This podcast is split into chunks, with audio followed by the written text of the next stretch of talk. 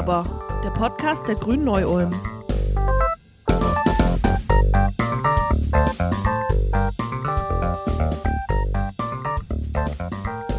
Das ist schäbig und schändlich. Mit diesen Worten verurteilte Bundespräsident Frank-Walter Steinmeier im März 2021 die Vorwürfe, einige Unionsabgeordnete hätten für die Vermittlung von Lieferaufträgen für Corona-Schutzmasken Provision kassiert. Das zumindest sehr dubiose Deals stattgefunden haben, kristallisierte sich dann im Laufe des letzten Frühjahrs heraus.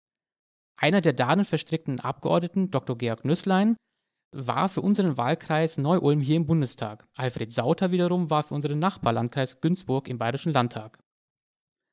Deshalb haben wir natürlich ein besonderes Interesse am Untersuchungsausschuss des Bayerischen Landtags, der sich mit diesen Maskendeals und weiterem Fehlverhalten beschäftigen soll.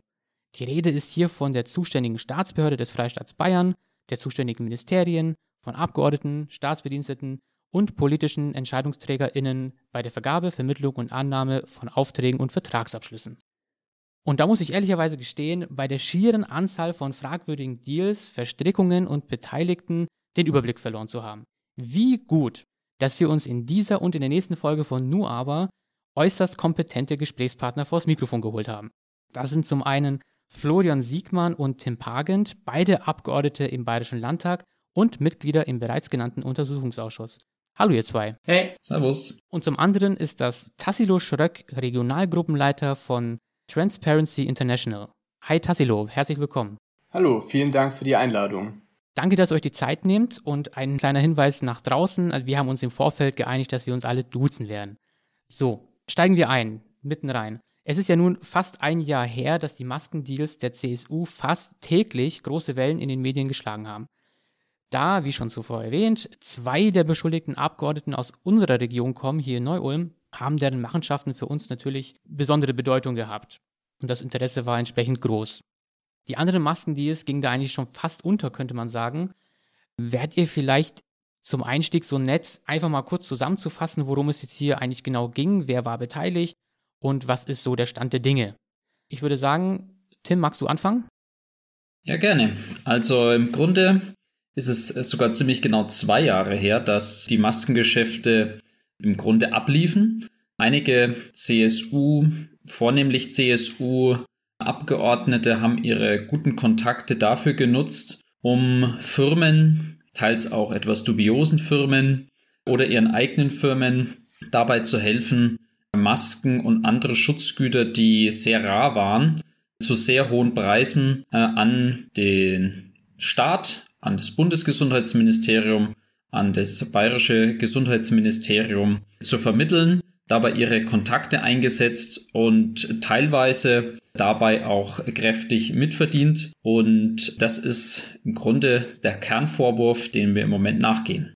Florian, du bist ja auch, wie gesagt, im Untersuchungsausschuss. Was hat es denn mit den ganzen Protagonisten zu tun? Also zwei haben wir schon gehört. Auch im Gespräch äh, in diesem Zuge waren Monika Hohlmeier, Andrea Tandler. Inwiefern haben die denn das damit zu tun? Ja, man muss sich klar machen, für so einen Deal braucht man ja immer zwei Seiten. Ich habe auf der einen Seite diejenigen, die Kontakte haben und für eine Firma vermitteln, Lobbyistinnen, Abgeordnete, die bei den Ministerien angeklopft haben. Und auf der anderen Seite, da habe ich natürlich die Regierungsmitglieder, die Ministerien, die dann in den Deal eingeschlagen haben. Und betrachten tun wir all diese Protagonistinnen. Und bei Alfred Sauter, bei Georg Nüsslein, bei Monika Hohlmeier, bei Andrea Tandler, da haben wir es mit denjenigen zu tun, die Kontakte zur Verfügung gestellt haben, die vermittelt haben. Wir schauen aber natürlich auch auf die staatliche Seite, also wir schauen auch auf Melanie Hummel, Klaus Hollitschek, also die ehemalige Gesundheitsministerin, den aktuellen Gesundheitsminister, bis zum Ministerpräsidenten, um rauszufinden, wie konnte es denn sein, dass die Verwaltung dann auch ausgerechnet auf diese Deals eingegangen ist. Und nach der Systematik analysieren wir die ganzen Geschäfte. Jetzt habe ich auch vor kurzem mitbekommen im Zuge des Untersuchungsausschusses, ich glaube Florian, du warst es gewesen, du hast da noch eine andere komische Sache äh, entdeckt, die den CSU-Fanshop involviert hat. Was hat es denn damit jetzt auf sich gehabt? Ja, der CSU-Fanshop, besser gesagt äh, die Bavaria Werbe- und Wirtschaftsdienste GmbH, 100% Tochter der CSU, die den Fanshop betreibt, die hat auch Masken vertrieben mit so Rauten-Logos und die Integrationsbeauftragte der Staatsregierung hat für ihre Geschäftsstelle, für ihren Geschäftsbereich da eingekauft. Da ging es jetzt gar nicht um so viel Geld, das waren so gut 7000 Euro, aber was das ja deutlich zeigt, ist, wie wenig zwischen Partei und Staat bei der CSU getrennt wird. Dass es ganz selbstverständlich ist, dass man so ein Produkt aus dem Fanshop der Partei bezieht, ob jetzt mit oder ohne Parteilogo. Das spielt da gerade gar keine Rolle, sondern es geht einfach darum, dass die Partei da direkt den staatlichen Auftrag bekommt und natürlich auch dadurch finanziell profitiert. Tim und ich haben die ganze Sache deswegen auch dem Rechnungshof vorgelegt, damit die das prüfen können. Ja, erstaunlich finde ich ja, dass das so ein bisschen nebenher einfach aufgeploppt ist. Da stellt man sich ja eigentlich auch die Frage, welche vielen Sachen gibt es denn, die man jetzt noch gar nicht entdeckt hat? Ich persönlich bin jetzt auch schon alt genug und erinnere mich noch an einige Affären der CSU von früher. Ganz bekannt, die kennen wahrscheinlich viele, ist die Amigo-Affäre. Dann gibt es die Verwandtenaffäre 2013 und noch früher, also so alt bin ich jetzt nicht, aber in den 1950ern gab es noch eine Spielbank-Affäre. Und immer halt im Kontext der CSU. Und dann frage ich mich, ist das jetzt ein Problem der CSU im Speziellen oder woran liegt das jetzt überhaupt? Oder liegt es an Bayern? Also sind wir jetzt hier in Bayern irgendwie anfälliger für Spätzelwirtschaft als andere Bundesländer? Was denkt ihr?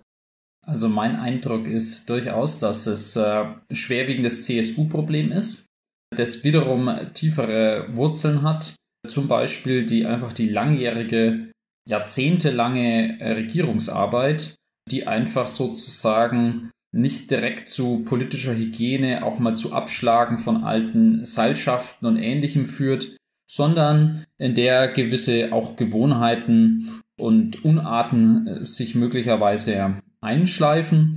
Das heißt nicht, dass äh, jetzt alle CSU-Abgeordneten unter Generalverdacht stehen, aber das ist natürlich ein Klima, das solche Spätzelwirtschaften eher befür oder, oder ja, fördert. Ja. Ich würde das als den berühmten schwarzen Filz bezeichnen, der das ermöglicht hat. Und ich glaube, Andrea Tandler ist auch ein tolles Beispiel dafür.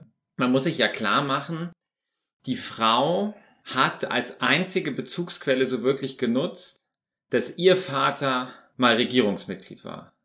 Das war ihre Eintrittstüre in diesen Filz, in dieses System und daraus konnte sie massiv Kapital schlagen. Ja, sie war ja selber zum Beispiel nicht mal Abgeordnete, sondern aus familiären Banden rübergespielt in die Partei, wo der Name noch was wert war, wo man Kontakte, wo man Freunde hatte, die bereit waren, sich für einen zu verwenden, ist dann so ein Deal entstanden. Ja, jetzt, also für mich klingt es jetzt so, als ob das jetzt auch einfach nicht nur diese einzelnen Abgeordneten sind. Das ist ja wirklich ein systematisches Problem. Und für mich klingt das jetzt einfach krass nach Vetternwirtschaft.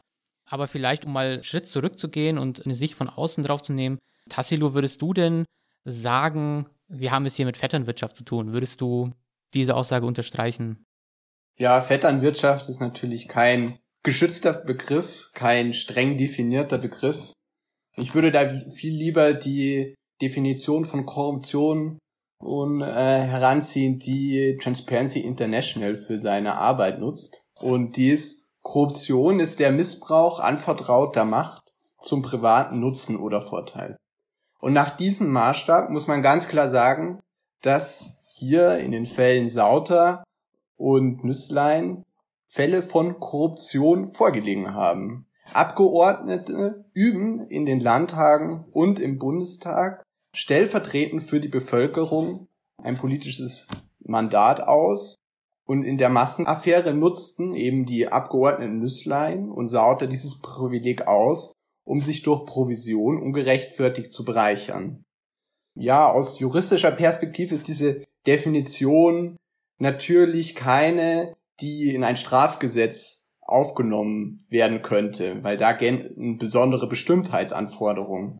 Die Abgeordnetenbestechung, die ist in Paragraph 108e StGB geregelt und da zu diesem Thema ist in den Fällen Nüsslein und Saute das OLG München Ende letzten Jahres zu dem Ergebnis gekommen, dass eben diese Korruptionsfälle von Nüsslein und Sauter nach diesem Gesetz überhaupt nicht strafbar sind.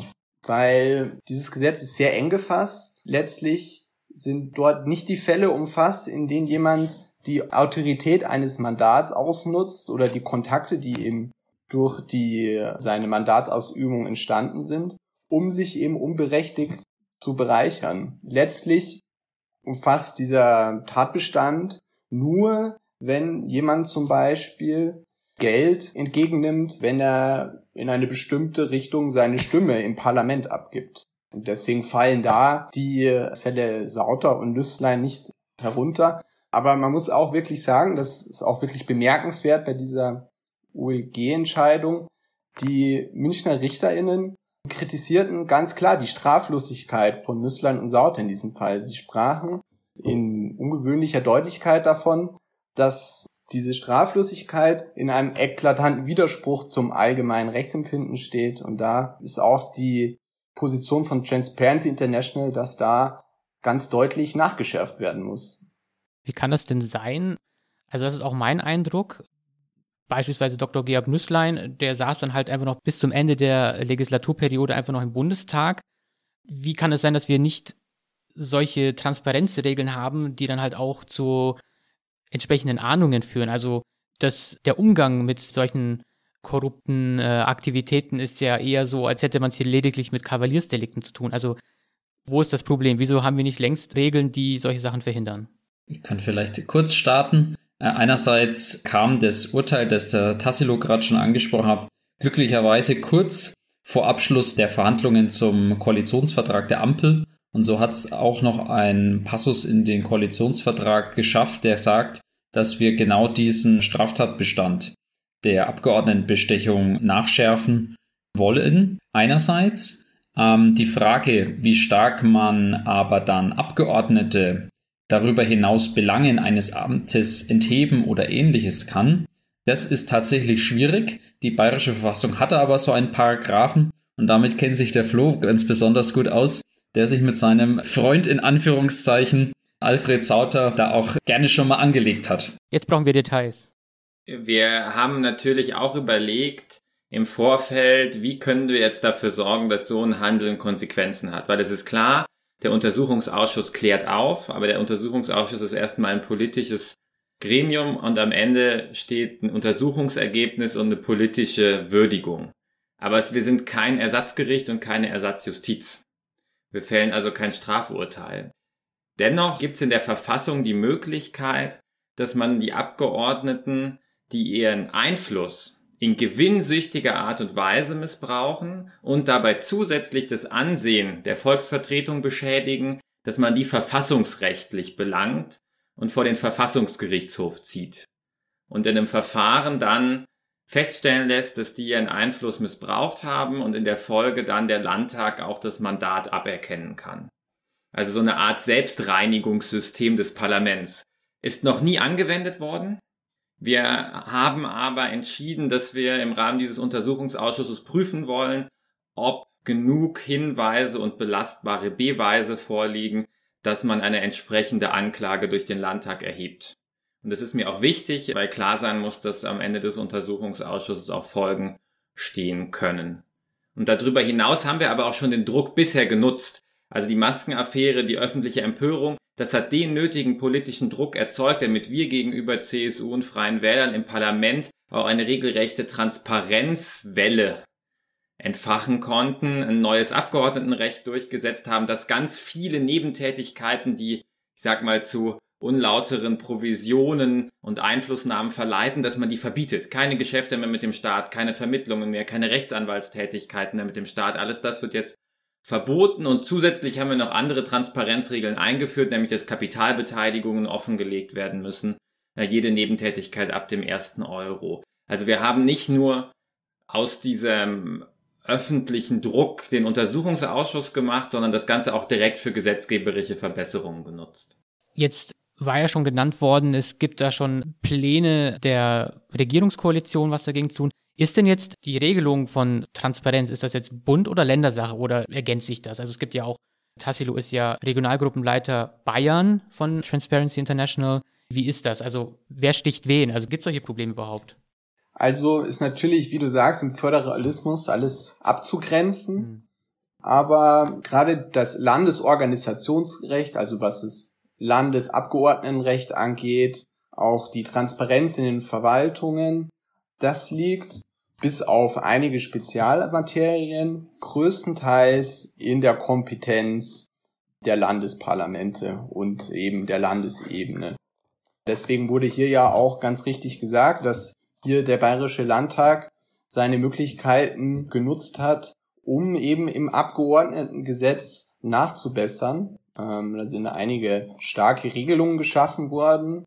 Im Lobby-Ranking von Transparency International haben diese Regelungen Bayern vom Platz 12, also es ist ein Vergleich unter sämtlichen Bundesländern vom Platz 12 auf Platz 2 tatsächlich katapultiert, muss man wirklich sagen. Aber man muss natürlich auch fairerweise hinzufügen, dass dieser Gewinn trotzdem nur mit der Hälfte der möglichen Punkte erzielt wurde und es natürlich auch weitere Möglichkeiten gibt, die politische Integrität auf Landesebene zu verbessern.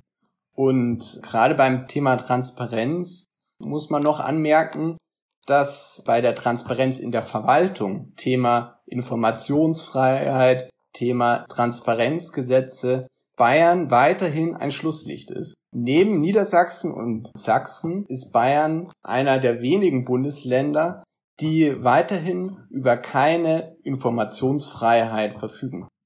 Und ja, wir reden hier immer über Transparenz, auch um das nochmal einzuordnen, was das für Korruption bedeutet und für Korruptionsprävention. Korruption findet immer im Dunkeln statt. Das muss klar sein. Anders als vielleicht bei Körperverletzungsdelikten gibt es bei Korruption kein unmittelbares Opfer, das Alarm schlagen könnte. Und die Täter von Korruption wollen ja gerade dass ihre korrupten Machenschaften nicht ans Licht kommen. Deswegen ist Transparenz das klassische Mittel der Korruptionsprävention und ist auch deswegen seit jeher eine wichtige Forderung von Transparency International. Jetzt habe ich äh, zwischenzeitlich auch überlegen müssen, ob es mir vielleicht einfach nur entgangen ist oder haben wir auch schon mal darüber gesprochen, von wie viel Geld wir eigentlich bei den Maskendeals reden. Also es sind ja nicht, nicht so kleine Beträge eigentlich. Ja, das sind ganz schön große Beträge. Der gewaltigste bisher bekannte Deal ist natürlich der von EMIX mit dem Bundesgesundheitsministerium, dem Landesgesundheitsministerium vermittelt von Andrea Tandler. Da reden wir von Provisionen von 48,3 Millionen Euro für sie und ähm, wer es jetzt im Spiegel gelesen hat, da gibt es auch die Vermutung, dass noch Geld in die Schweiz geflossen ist, also die tatsächlichen Provisionen noch höher liegen. Das ist der bisher bekannte Provisionsgewinn. Bei Alfred Sauter und Georg Nüsslein, da sind wohl pro Nase oder sollten pro Nase 1,2 Millionen Euro fließen aus diesem ganzen Deal. Und dann haben wir es natürlich auch noch mit Fällen zu tun, die sind vielleicht jetzt noch nicht bekannt oder nicht größer bekannt geworden, wo es gar nicht um große Provisionszahlungen geht, aber trotzdem um Situationen, in denen Abgeordnete für Firmen in ihrem Wahlkreis ein Geschäft eingefädelt haben, wo sie also jetzt gar nicht, nicht unbedingt unmittelbar persönlich finanziell profitiert haben, aber vielleicht politisch profitieren wollten oder in irgendeiner anderen Form. Wir beschauen uns ja nicht nur die bereits bekannten Fälle an, sondern wir haben tatsächlich den Anspruch im Untersuchungsausschuss, diese ganze Pandemiebeschaffung nochmal zu durchleuchten und zu gucken, wie lief das, wo lief was schief, was müssen wir näher untersuchen. 48 Millionen, liebe ZuhörerInnen. Unfassbar. Unfucking fassbar. Okay, ja, vielen Dank. Das war ein sehr guter Einstieg, um sich mal einen Überblick zu verschaffen äh, zu den Masken-Ds. Ich halte fest, alles sehr fragwürdig und wenn ich mir jetzt die Definition von Transparency International nehme, dann sage ich einfach, das sind sehr korrupte Strukturen. Und nicht umsonst gibt es den Bayerischen Untersuchungsausschuss. Zu dem gibt es in der nächsten Folge mehr. Und falls euch, liebe Zuhörerinnen und Zuhörer, interessiert, welche Auswirkungen solche Korruptionsfälle auf das Vertrauen in die Politik haben, und wie man mehr Transparenz in diese Machenschaften ganz konkret bringen kann, dann hört doch einfach in die nächste Folge mit rein. Da werden wir genau das besprechen mit genau den gleichen Gästen. Aber für den Moment danke ich euch, Tim Pagen, Florian Siegmann und Tassilo Schröck, dass ihr teilgenommen habt beim Gespräch zum schwarzen Filz. Und wie immer, besucht uns auf unserer Homepage grüneneuulm.de slash podcast. Da findet ihr diese Folge und alle anderen ebenfalls. Ansonsten findet ihr uns auch auf Spotify, dieser Apple iTunes, Google Podcast. Unterstützt uns gerne, empfiehlt uns weiter, abonniert uns. Mit jedem Klick zieht ihr einem CSUler die Lederhosen aus. Und in diesem Sinne, vielen Dank fürs Mitlauschen und bis zum nächsten Mal. Auf Wiederhören. Macht's gut. Thank you.